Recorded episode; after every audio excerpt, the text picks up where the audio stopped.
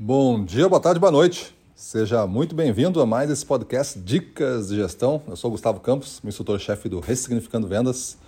E hoje nós vamos falar dos quatro grandes medos do profissional de vendas. Então, o primeiro medo é o medo de vender mal. Então, o medo de vender mal atrapalha muita gente. No lado do comprador, o lado do comprador tem o medo de pagar demais. Então esses dois, esses dois pontos da balança, né, o, nego, o, o, o medo de perder, vender mal e o medo de pagar demais, fazem com que esta relação de compra e venda seja muito atritosa.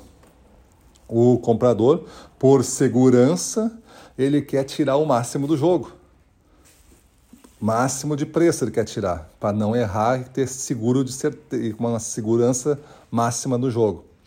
E o vendedor, às vezes, acaba cedendo só para fazer o negócio. Só que aí acaba com aquele sentimento que não fez um bom negócio, às vezes perdeu dinheiro ali na operação, vai fazer as contas de mesmo quanto ganhou. Ele ganhou mal para cobrir a despesa que ele teve. É o medo de vender mal, né? E a partir dessa venda mal, ele vai ter que atender o cara pro resto da vida mal. Então ele não vai, o cara não vai subir o preço depois. Então esse é o primeiro medo que a gente tem que ter e saber que faz parte da nossa vida esse medo e saber lidar com ele. O segundo seria o medo de desapontar. Eu acho que esse medo aí bate mais na parte de vendas do que na parte de compras. O medo de desapontar é grande a gente tenta agradar demais, a gente tenta ser bonzinho, ser querido. Antes de tudo, antes do que ser profissional, a pessoa quer ser bonzinho. Com medo de não ser aceito. Parece uma coisa meio tribal, assim, eu preciso ser aceito na tribo desse comprador. E aí tu faz de tudo para fazer parte dela. Então esse é um outro grande medo que atrapalha bastante o jogo de vendas. Depois temos o terceiro, o medo de ser ridicularizado ou criticado principalmente criticado, mas em alguns casos até ridicularizado. O cara é mais ignorante, mais desrespeitoso mesmo e te ridiculariza. Então, essa, esse processo né, de, de, de humilhação, de botar para baixo, às vezes faz parte daqueles treinamentos mais antigos de compras, né? Que a pessoa desestabilizava e deixava nervoso e deixava um sentimento de inferioridade no vendedor para depois fazer uma oferta agressiva e o vendedor querendo fugir daquele sofrimento todo aceitava. Funcionou por muito tempo, digo que ainda funciona hoje, com grande parte da turma não preparada, mas é por quê? Porque ativa esse medo, esse grande desconforto que a gente tem de ser criticado ou ridicularizado. E depois o último medo que eu vou falar hoje é o medo da mudança.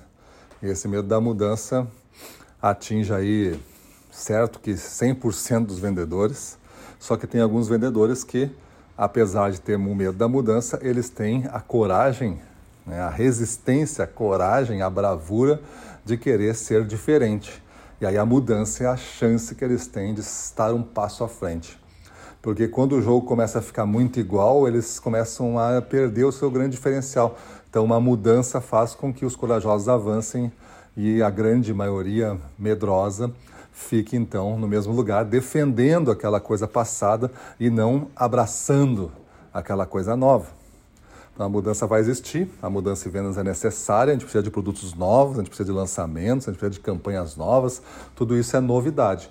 Só que se você não souber lidar bem com este esta sensação de vender algo que tu recém aprendeu, estudar para aprender, estar sempre evoluindo através do desenvolvimento, do autodesenvolvimento, investindo lá em treinamento, curso, leitura, né, conversas organizadas, mentoria, todas, todas as práticas que tem de um adulto hoje se desenvolver rápido. Se você foge disso, você começa a ficar mais resistente à mudança. Beleza? Então vamos lá, vamos enfrentar esses quatro medos, vamos mudar de vida, vamos para cima deles.